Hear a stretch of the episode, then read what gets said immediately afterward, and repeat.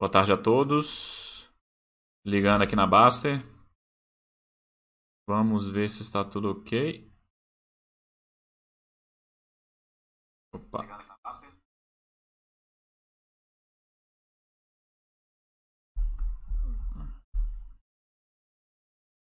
Boa tarde, deixa eu ver se está tudo ok.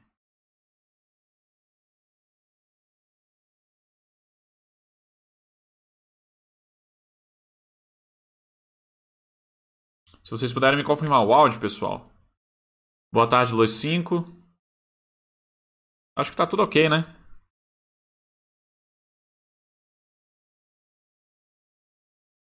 Oito de março, às 17 horas em ponto. Estamos aqui para mais um chat na Basta.com, na área Vai Lá e Fala. Hoje é um dia diferente, especial aí, né? Então, nosso assunto hoje vai ser um pouquinho diferente, de fato.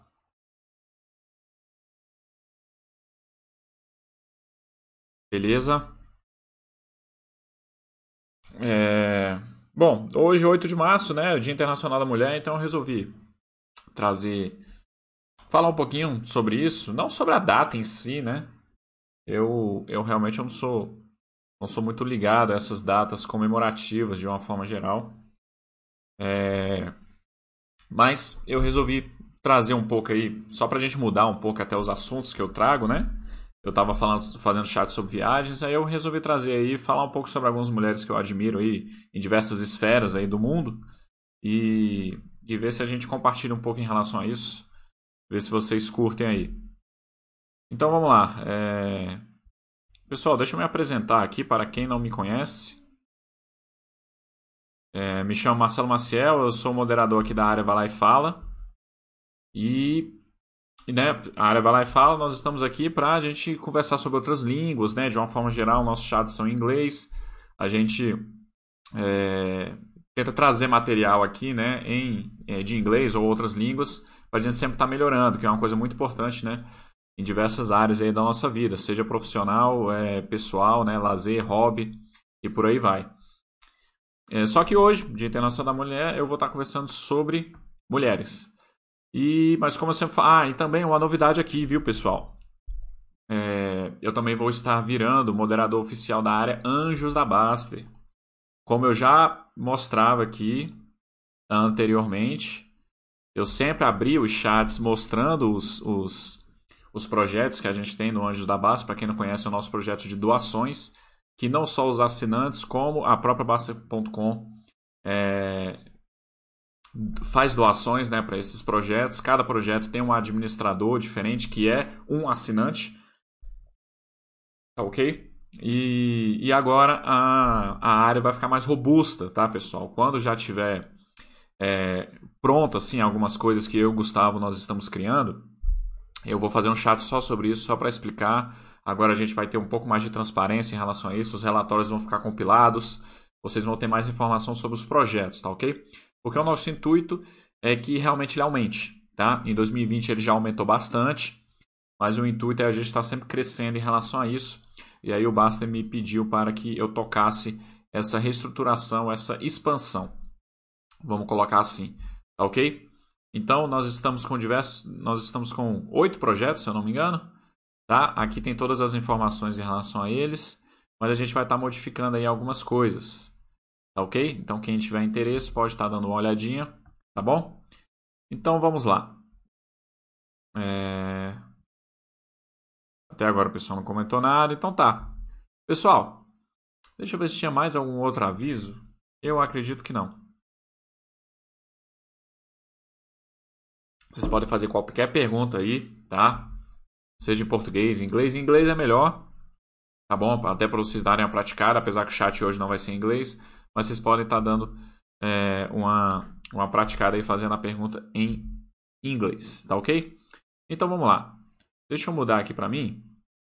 E, bom, hoje estarei falando sobre mulheres. Aí, o que, que acontece? Claro e evidente que eu vou falar sobre algumas mulheres importantes aqui da minha vida.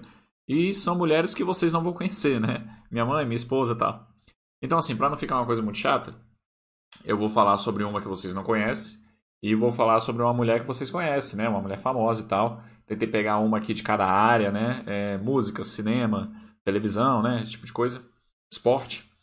É, e aí é o meu que vou ficar intercalando, tá? Então, claro, para a gente começar do início, né? O gênesis de toda coisa, é claro a minha mãe. E falar porque que eu admiro minha mãe de uma forma bem resumida, porque ela ela saiu do, do interior do Nordeste, né? Uma, um, uma cidade extremamente pobre, sertão nordestino ali, uma cidade chamada Grangeiro. Deixa eu ver se eu encontro como é que está o Grangeiro hoje no mapa. Vamos colocar aqui Google Maps. Vamos ver a distância em relação à Fortaleza, só para a gente ter uma ideia. Mas ela é para o interior do Ceará, perto do, do é, de Sobral, Barbalha, Juazeiro do Norte, Iguatu, são cidades maiores. Vamos colocar aqui Fortaleza. E. Cadê rota? Onde que tá? Eu não sei mexer nesse negócio direito. Beleza. Fortaleza, rota. Rota. Grangeiro. Vamos colocar aqui. Fortaleza, capital do Ceará, né, pessoal? Então é a, a, a referência, né? A gente sempre coloca a referência. Mas vamos lá. Então o Grangeiro tá aí, ó. É, 400, 480 quilômetros. O que, que acontece? 480 quilômetros, pessoal. Vocês podem imaginar. E tá falando aí, 480 quilômetros, 4 horas e tal. Vamos dar, tentar dar uma olhadinha aqui na. Ó, tem até delegacia lá agora. Distribuidora de bebidas. É, a cidade, é o granjeiro. O que que acontece? Bom, Tá aí, acho que a cidade aumentou, né? Natural. Natural da cidade aumentar. É, Grangeiro, minha mãe nasceu em 1949. Então, o que que tinha na cidade quando minha mãe nasceu? É, tinha uma igreja, tinha um bar e tinha uma espécie de pensionato. E a minha avó, ela era dona desse pensionato. O que que esse pensionato... Não era bem um pensionato, mas o que acontecia? Os missionários que, que viajavam pelo, pelo sertão, pelo Nordeste, é, é, é, pregando ali o cristianismo, né? Vamos colocar assim. A minha avó recepcionava esse pessoal. Ela tinha, ela tinha esse, esse pensionato lá. E, e minha mãe nasceu nessa, nessa, nessa casa, né? Lá e realmente não tinha absolutamente nada. E aí depois o meu avô, né, ele era comerciante, ele, ele foi para o Iguatu, que era uma cidade maior, próxima, onde ele abriu uma livraria, e livraria, papel, papelaria, na verdade, né? E, e, e, foi lá que minha avó criou os filhos e tal. Então, e aí, então, mas a minha mãe, se eu não me engano, ela ficou lá até os oito anos, aí foi para o Iguatu, e, né, década de 50 e tal, então, assim, é tudo muito pobre, né? Mas ela conseguiu, mas aí, naturalmente, depois ela sempre estudou muito, ela foi. E aí conseguiu fazer o vestibular em, em João Pessoa e entrou na Universidade Federal de João Pessoa. Foi lá que ela se formou em medicina e virou médica, né? E aí depois ela veio fazer residência em Brasília, onde eu moro, né? Onde eu nasci, onde todos os meus irmãos nasceram. Meu irmão nasceu em Fortaleza, mas, mas foi criado aqui em Brasília, né?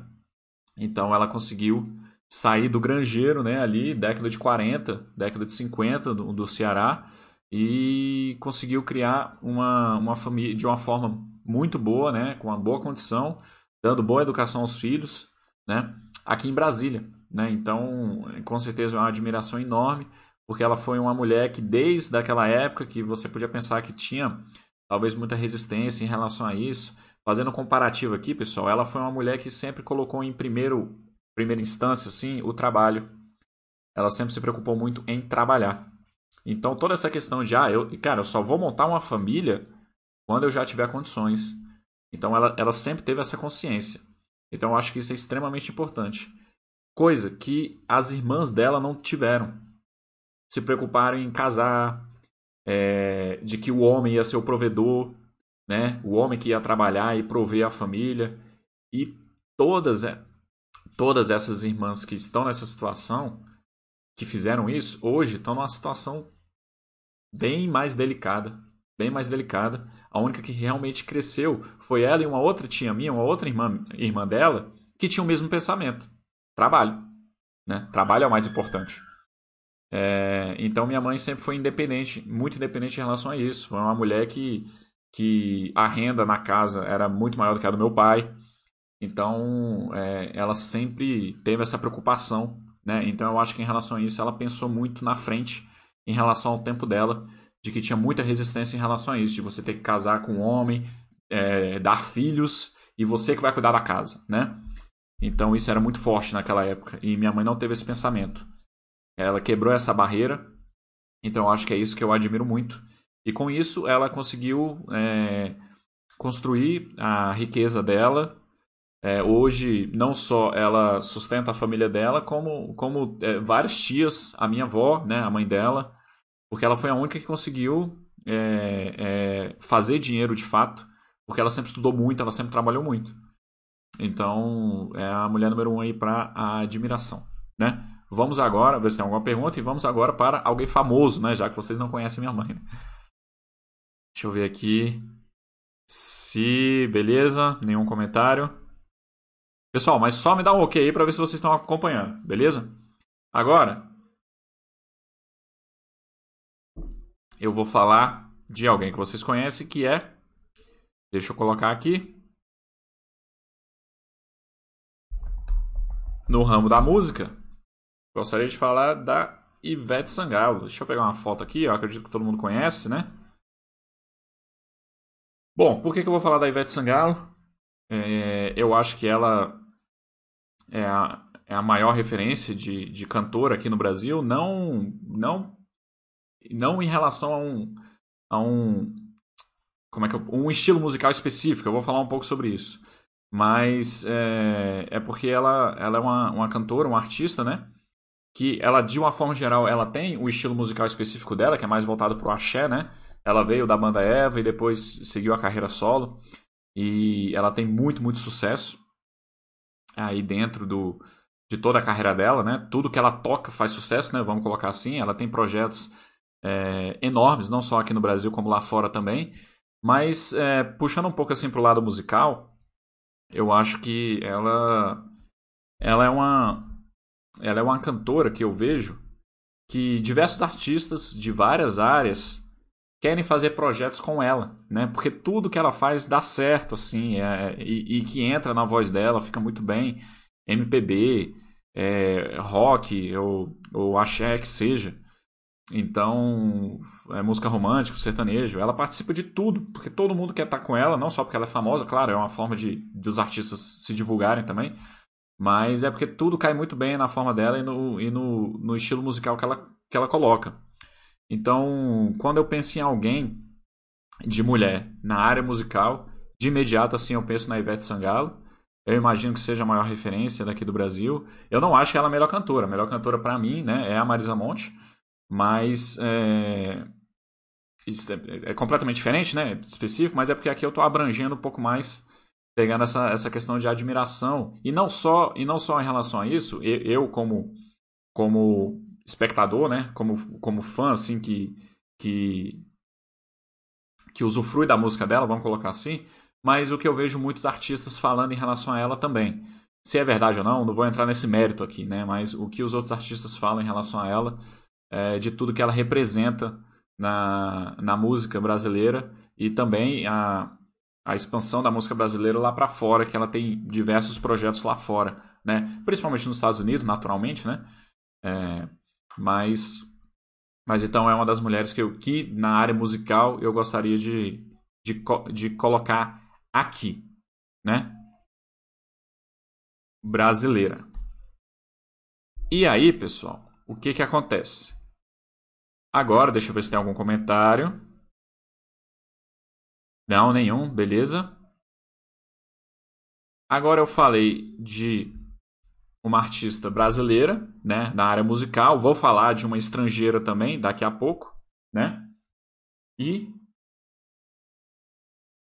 mas antes eu queria falar é, no mundo dos esportes, tá? Vamos entrar no mundo dos esportes. É algo que eu sou completamente apaixonado, né? E eu sou praticante do judô, então é, eu vou estar trazendo aqui, vou estar falando sobre uma judoca, duas na verdade, né? uma brasileira e uma estrangeira. Vou começar pela brasileira, que é a Mayra Guiar. Essa foto aqui tá boa. Mayra Guiar, ela é, uma, ela é uma atleta de Porto Alegre e eu acompanho a carreira dela desde o início. Então, assim, eu sempre achei ela com um judô muito diferenciado. É... E sempre torço demais por ela. Eu fiquei muito triste porque em 2000, 2019, se eu não me engano, teve um, teve um Grand Slam, né? O Grand Slam é um torneio mundial, né? Aqui em Brasília, né? O Ted Riné veio, é, né? Que é o, é o judoca francês extremamente conhecido. E a Mayra ia, ia lutar aqui. Ela se contundiu dois dias antes. Dois dias antes ela teve uma contusão e não deu para eu, eu ir poder assistir o, a luta da Mayra, né? Seria a primeira oportunidade que eu teria de assisti-la. E realmente eu sou muito fã. Para mim, quando, quando chega às Olimpíadas, ela para mim é, é, a atleta com mais chance de ganhar, ganhar, ganhar medalha no judô. E que judô é uma coisa extremamente complicada, né? Extremamente difícil. E, e ela é uma atleta que eu admiro muito, porque eu acompanho ela nas redes sociais, né? O treinamento dela, assim, é fodástico, né? É um negócio que, depois que, depois que você passa a, a praticar o esporte, é, você vê que aquele esporte é extremamente difícil e que se você e aí você você começa a competir você vê que é um negócio assim bizarro que é, existem atletas sejam amadores ou semi amadores semi profissionais semi amadores não né semi profissionais é, cara que são assim fantásticos né? São caras extremamente fortes extremamente diferenciados mas que não conseguem é, é não conseguem ter uma carreira grande assim porque realmente é uma coisa extremamente competitiva e aí quando você vai pensar no atleta olímpico, é uma coisa bizarra, assim, é de do cara ser fora da curva, do, do comprometimento que ele tem que ter, né, do, do treinamento, da disciplina. E ela demonstra bem isso, né, nas redes sociais, demonstra bem os treinos dela, assim, e é, e é, e é coisa assim de você ficar imaginando, cara, eu não faria isso nunca, né? Mas é por isso que eu sou o Oria Seca que estou aqui, e ela é a atleta olímpica, né? Campeã, e, e tá lá, né? E assim, a, a Mayra, ela, ela nunca ganhou, ela ainda não ganhou ouro na, nas Olimpíadas, né? Ela foi bi-bronze, né? Então eu vou explicar um pouquinho sobre isso, que eu vou falar de uma outra atleta, a Kayla Harrison. Pegando um pouco essa, esse gancho aí, né? É... Aqui, na época que ela era judoca, né? Tem muitas judocas que depois aposentam, elas vão pro, pro MMA, né? A Honda, né? Foi assim também, mas Cara, aquela Harrison, ela talvez seja a maior judoca da história. Ela foi bicampeã olímpica, né? 2012 em Londres e 2016 aqui no Brasil. E aí o que que acontece? É, para mim, ela era a única párea da Mayra, única. É a única que a Mayra poderia perder, né? Sempre na minha cabeça é essa. Se, se tem uma judoca melhor que a Mayra, seria ela. E 2012 acabou que a Mayra caiu. É, na verdade, acho que a Mayra perdeu para ela na semifinal, né? Aí a Mayra ganhou o bronze e ela ganhou o ouro. Chegou em 2016, elas estavam em semifinais diferentes, elas iam se enfrentar na final. E, cara, e aí ali para mim era o momento mesmo. A Mayra ia pegar a atual campeã olímpica e iria derrotar, né? Só que a Mayra, a Mayra, a Mayra caiu na semifinal para francesa lá. Ela, nossa, foi uma luta que é assim, para mim foi uma luta horrorosa da Mayra.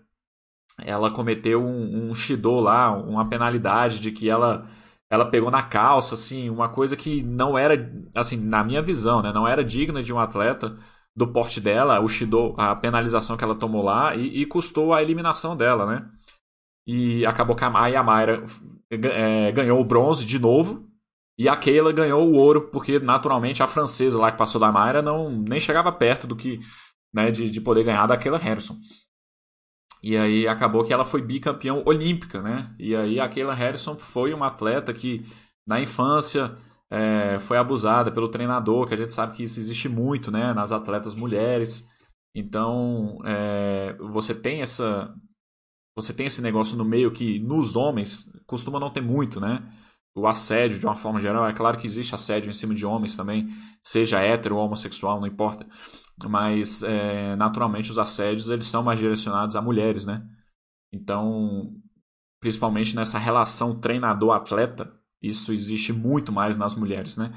Então, é, ela superou tudo isso e bicampeã olímpica do judô, né? Que é assim, é uma coisa bizarra, né? O judô O judô, é, pelo estilo do, do esporte, da modalidade, você ser bicampeão olímpico é um, é um negócio muito, muito, muito complicado.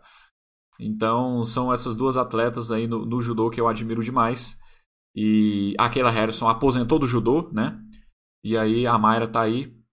É, vamos ver se né, 2020 ia até as Olimpíadas de Tóquio, né? Não teve. É, se vai ser em 2021 já não sabemos de novo, porque toda essa pandemia, né? Então, assim. É... Não sabe o que vai acontecer. Beleza? Vamos agora para uma pessoa desconhecida. Mas antes disso. Good evening, Alucindos. Seja bem-vindo. Se você tiver alguma pergunta, fiquem à vontade. Bom, pessoal, eu já falei aqui da minha mãe, que é uma pessoa desconhecida para vocês, né? Falei da Ivete Sangalo, na área musical. No esporte, eu falei da Mayra e daquela Harrison. Agora eu vou falar de uma outra pessoa desconhecida, para depois a gente voltar para outras conhecidas. E agora, deixa eu voltar aqui para mim. Opa! Pessoa desconhecida que eu gostaria de falar agora é da minha esposa, né? Claro. E aqui sempre tentar ser resumido para não ficar muito chato para vocês. Mas é, é porque a minha esposa, de fato, é uma mulher que é, me, comple me completa de fato, né? Muitas coisas que eu já falei isso em alguns outros chats, mas muitas coisas que eu não li ligo muito, ou não ligava muito, principalmente a data comemorativa, família, comemorar determinadas coisas, eu não ligo muito, mas ela sempre está ali presente, né? Ela faz muita questão disso. E assim, eu sei que é importante, né? Mas é aquele negócio, né? A gente sabe que é importante, mas você não, não se mexe para poder fazer aquilo, né? E, e ela me completa muito dentro disso, e aí eu acabo me mexendo, né? Ela me motiva a fazer isso para poder me mexer e, e, e, e, participar disso, e que a gente tem essas coisas presentes aqui dentro de casa, né? Então, isso é uma das coisas que ela me completa dentro de várias outras coisas, mas assim, é, e a questão de que de todas as coisas que aconteceu na, entre mim e ela, na minha família e tal, é, ela é uma ela é uma pessoa muito muito mais forte que eu, né? Porque na nossa na, na primeira gravidez, na primeira gravidez, né, meu primeiro filho, Matheus, é, em que foi descoberta a trombofilia, ela tinha várias várias coisas em relação a que a gravidez foi de risco. Meu primeiro filho, ele nasceu muito prematuro, ele nasceu com 540 gramas e ele acabou, é, ele não sobreviveu, né? Ele viveu seis dias e acabou falecendo por prematuridade extrema, né? Ele teve uma hemorragia nos pulmões, os pulmões não estavam formados e tal. E, cara, se isso para mim já foi um negócio extremamente complicado, imagine para ela, né? Então, é, tudo que ela superou em relação a isso. Durante a gravidez, ela teve que tomar uma injeção do anticoagulante lá por causa das condições lá que ela tinha todo dia. Todo dia durante a gravidez ela tinha que tomar uma injeção. Então, assim, um negócio bizarro. E, infelizmente, o Matheus ele não sobreviveu. Ele é, viveu só por seis dias. Cara, três meses depois, só para vocês terem ideia, três meses depois, é, claro, foi planejado, foi discutido, né? Ela engravidou de novo, né? E agora a gente já tinha um diagnóstico, a gente já sabia como se portar, o tratamento a fazer, mas é um negócio extremamente difícil que eu não sei se eu sozinho teria tocado para frente. Claro que ela não estava sozinha, ela estava comigo, mas assim, é o corpo dela, né? Então é um negócio extremamente complicado. E agora ela não tinha que tomar uma injeção por dia, ela tinha que tomar duas injeções por dia. Injeção aqui na barriga ou na perna, né? Ela geralmente ela dava na barriga. E, cara, o negócio assim, um sofrimento enorme. É, mas era a vontade de, de realmente ter um filho, né? O Matheus, ele não sobreviveu, né? Eu ainda não tinha um filho meu. Ela já tinha um filho, mas que não era meu, do primeiro casamento dela. E, e hoje nós temos o filho Gustavo, Gustavo Henrique, né? É, e aí hoje ele, ele nasceu um pouquinho prematuro porque também teve, teve uma teve nada nada parecido com, com o Matheus porque nós já sabíamos do tratamento, né? E mas ele nasceu um pouquinho prematuro. Hoje ele está muito bem, né? Ele teve ali alguns probleminhas de prematuro no início, mas nada grave. E talvez vocês estejam até escutando ele gritando agora, porque ele está gritando ali. Mas o que, que acontece? É, o o Matheus, ele nasceu em 25 de novembro de 2018. 25 de novembro de 2018. É, e aí, o, o, o parto do Gustavo, um ano depois, né? mais ou menos, é, o parto do Gustavo seria, a gente né, agendou para 4 de dezembro de 2019. Só que a gravidez ainda era de alto risco. Durante a gravidez, mesmo ela tomando anticoagulante, não sei se tem algum médico aqui, mas mesmo ela tomando anticoagulante, ela teve trombose, ela teve que ir para UTI durante dois dias, é, pra, porque ela teve problema respiratório e tal, ela estava com a trombose pulmonar, né? Tromboembolia pulmonar, que chama TEP, né? Sei lá, enfim. E então assim, foi um negócio extremamente complicado, extremamente estressante, né? É, e aí estava marcado para o dia 4 de dezembro, só que aí teve umas complicações. É, e no dia que falou, não, o parto tem que ser hoje, foi no dia 25 de novembro de 2019, ou seja, exatamente um ano depois do nascimento do Mateus, meu outro filho. Então, o Gustavo nasceu no mesmo dia que o irmão dele. Exatamente no mesmo dia, só que um ano depois, né? Então, é aquele negócio, né? Se você acredita nessas coisas, né? Superstição de alguma coisa, né? É realmente o anjo baixou ali e o, e o Mateus nasceu de novo dentro do Gustavo, né? Então, é, então assim, tudo que relacionou, eu tentei resumir aqui, né, para não ficar um negócio muito, muito moroso.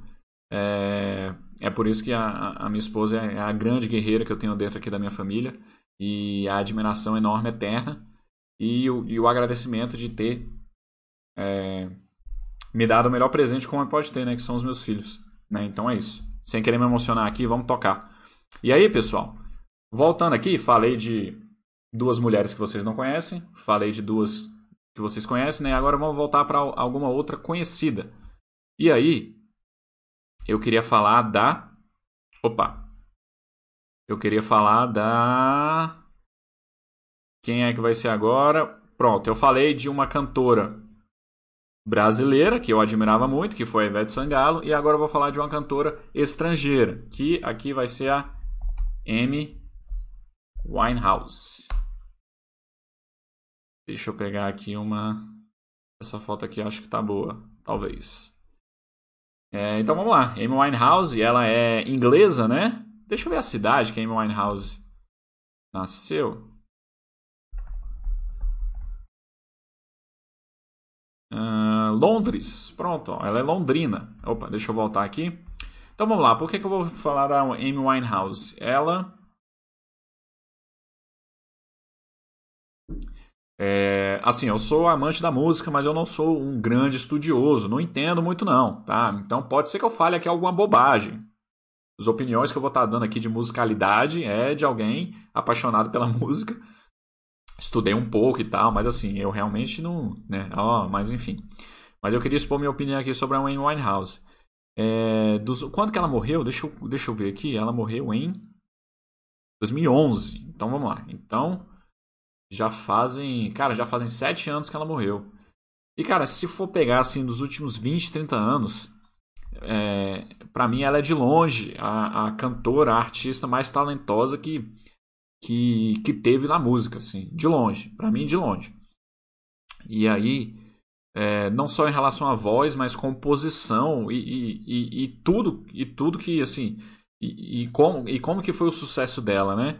Então assim, ela ela entrou, ela, né, o estilo musical dela era era aquela soul music ali, né, um, um pouco voltada ali pro, pro, pro, pro blues, né? mas tendo o vocal dela, né, e as composições eram delas, né, ela era compositora, uma voz completamente peculiar, né, e assim, eu acho que um estilo musical que era dominado pelos homens, né, então se você for falar de blues e for pegar os grandes é, os grandes artistas aí dessa, dessa área de, de soul music, black music, né, é, são majoritariamente são homens, né, os artistas né? E aí você pode pegar é, o, o, Tony Bennett, né? O, na área do blues, né? Que era o grande, era o grande ídolo dela, né? O I Feel Good, velho. Como é que é o nome dele? Fugiu aqui, pelo amor de Deus. Uh, me ajuda aí. Quem é que canta I Feel Good? James Brown. James Brown, né? É, mas Seal, enfim, né? É, diversos outros artistas e, e assim, ela, ela foi uma, uma, uma artista que virou estrela aos 19 anos. Então você imagina, eu, fico, eu sempre fico fazendo esse paralelo. Quando esse pessoal é, da música faz sucesso muito cedo. Porque é um, é um assédio tão bizarro da mídia em cima dessa galera. E, e assim, como válvula de escape de tudo, né? É, o pessoal acaba se envolvendo muito com droga, acaba tendo muito acesso a droga e tal. E, e, no, e no caso dela, tem, a, a história dela é muito triste, né? Muito triste. Do grande sucesso que ela teve, ela se apaixonou com, por um, ela se apaixonou por um outro é, artista, né, de rock, um rockstar que, que já era drogado. E aí, como ela tinha muito assédio dentro, né? Não tinha muita família ali no meio, mas tinha muita mídia, né? Ela se tornou muito conhecida no mundo inteiro, muito dinheiro no meio, muitas pessoas querendo tomar vantagem. E aí acaba se envolvendo com droga também e acaba virando viciada, né? É, tem um, um, um, momento lá que ela estava recebendo um prêmio. É, ela ganhou diversos Emmys, né? Ela era premiada mundialmente, foi por diversos anos. E teve uma época lá que ela meio que estava fazendo um tratamento. E aí ela foi receber esse prêmio. E aí ela estava com uma amiga dela, ela lá recebendo esse prêmio. E ela estava extremamente triste porque ela estava de cara, né? De cara a gente fala quando a pessoa tá sóbria, né? Vamos colocar assim ela não estava gostando de nada daquilo, porque ela só gostava das coisas se ela estivesse drogada, né? Então é um negócio extremamente triste de. Cara, de todas. De todos os filmes e documentários que eu já assisti, é, duas coisas que me marcaram muito, assim, porque eu sempre assisto muito documentário em relação a artistas, né? Eu acho que de, de, de, de pessoas que viraram fã e tinham doença em relação a determinado ídolo, é, para mim foram os Beatles, né? Então eu, eu acho que os Beatles não existe e nunca vai existir alguém que em relação a de você, né, é, fã ser tão ser tão ser tão fã, né, de, de alguém, de algum ídolo, como os Beatles, por isso que surgiu a expressão Beatlemania, né? Então, eu, eu acho que isso nunca, nunca vai existir. O tanto que as pessoas eram apaixonadas pelos Beatles.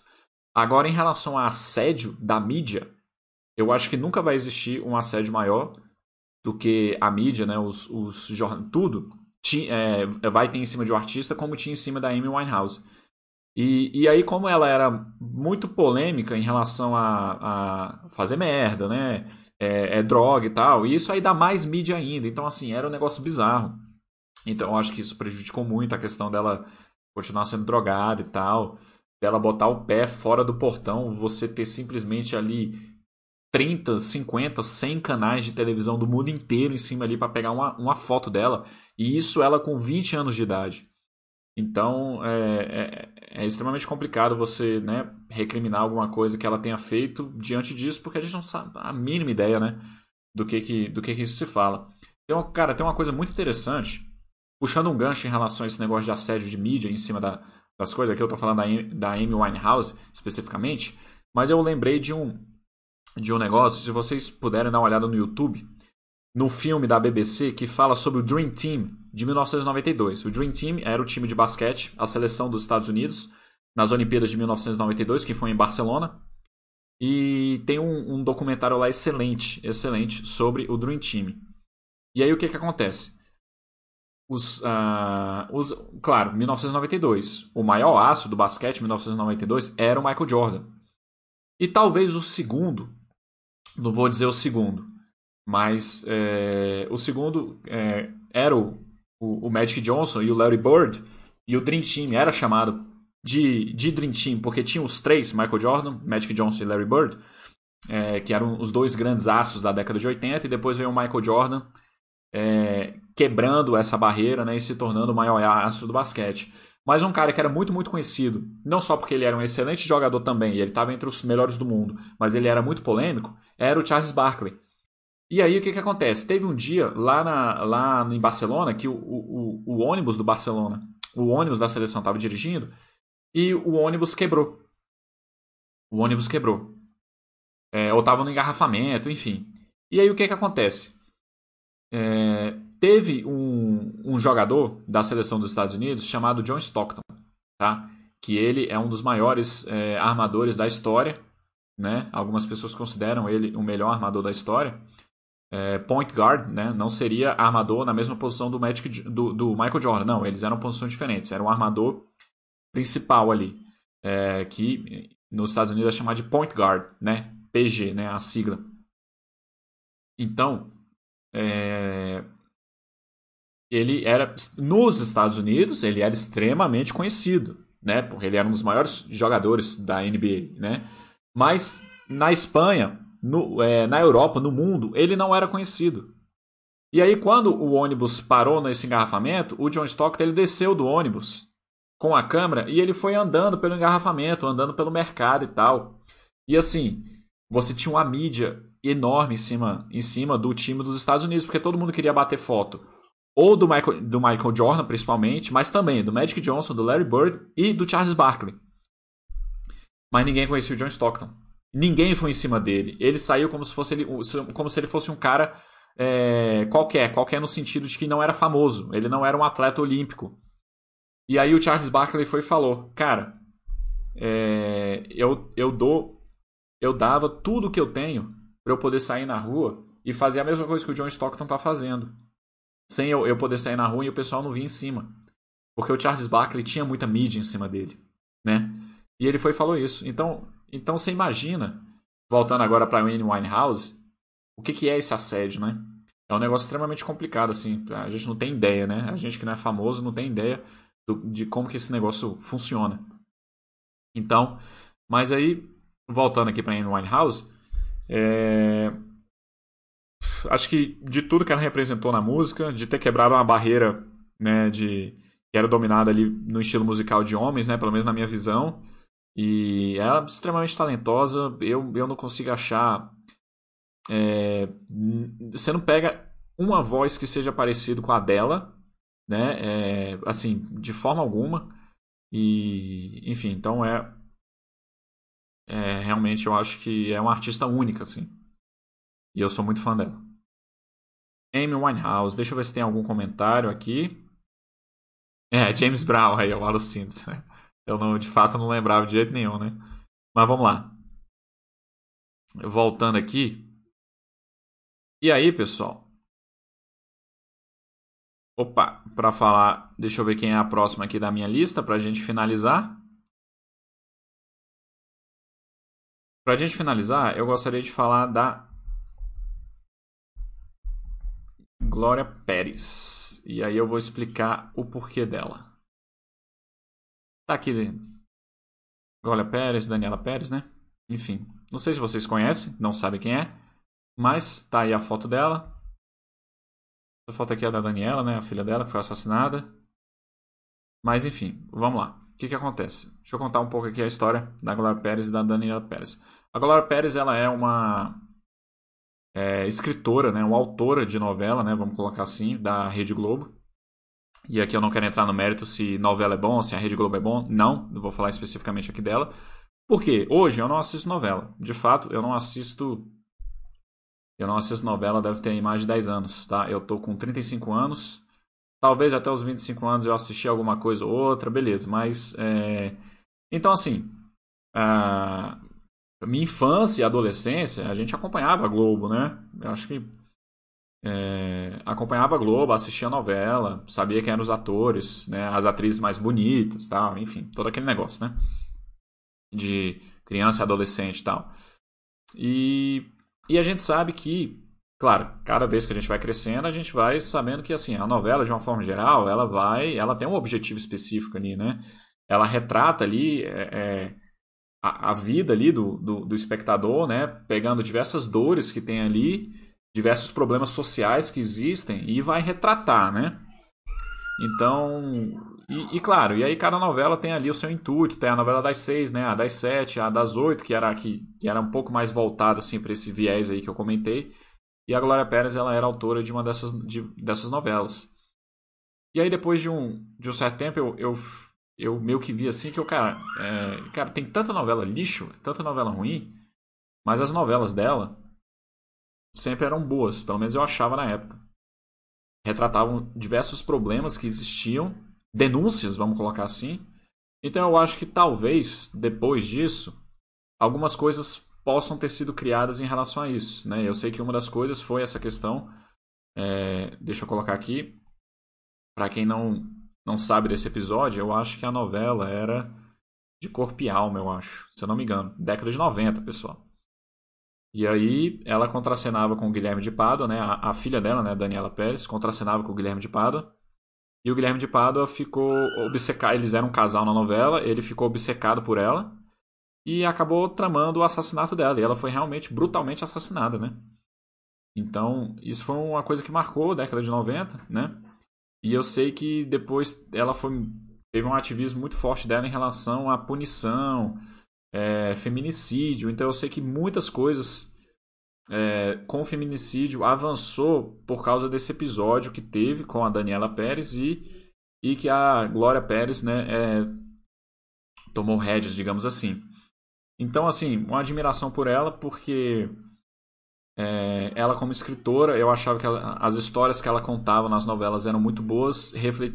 É, eu, eu via um, um, eu via algo é, que seria criado a partir dali, o contrário de diversas outras que ah, para mim não servia para nada, a não ser para entreter de alguma forma, mas eu acho que não deveria ser um intuito só disso. É, e, e, esse episódio que aconteceu com a filha dela, tá? Eu acho que ela, ela contribuiu, a Glória Pérez conseguiu contribuir para essa questão do, do feminicídio, né? E como hoje, Dia Internacional da Mulher, a gente tem muita essa questão de, do abuso do homem sobre a mulher, né? Violência doméstica como um todo. É, a Glória Pérez sempre teve aí na minha, no, na minha listinha de admiração, porque eu sempre, de fato, admirei. Então, era uma das que eu queria citar aqui para vocês, tá ok? É, pessoal, eu sei que esse chat ele foi bem diferente aí do, do que eu costumo trazer aqui. Mas era só uma pequena homenagem ao Dia Internacional da Mulher. Espero que vocês tenham gostado. Ele foi em português. Quem veio aqui para poder aprender alguma coisinha de inglês realmente hoje não teve nada. Peço desculpas. Mas próxima segura estamos de volta com mais viagens aí. Acho que eu devo continuar aí com a série de viagens, tá bom? Sendo em inglês, tá ok? E agradeço a participação de quem ficou até o final. Se vocês tiverem alguma pergunta, mais um minutinho. Eu sei que tem um delayzinho. Podem fazer alguma pergunta caso vocês queiram. Se não, até a próxima segunda. Obrigado, Lu5.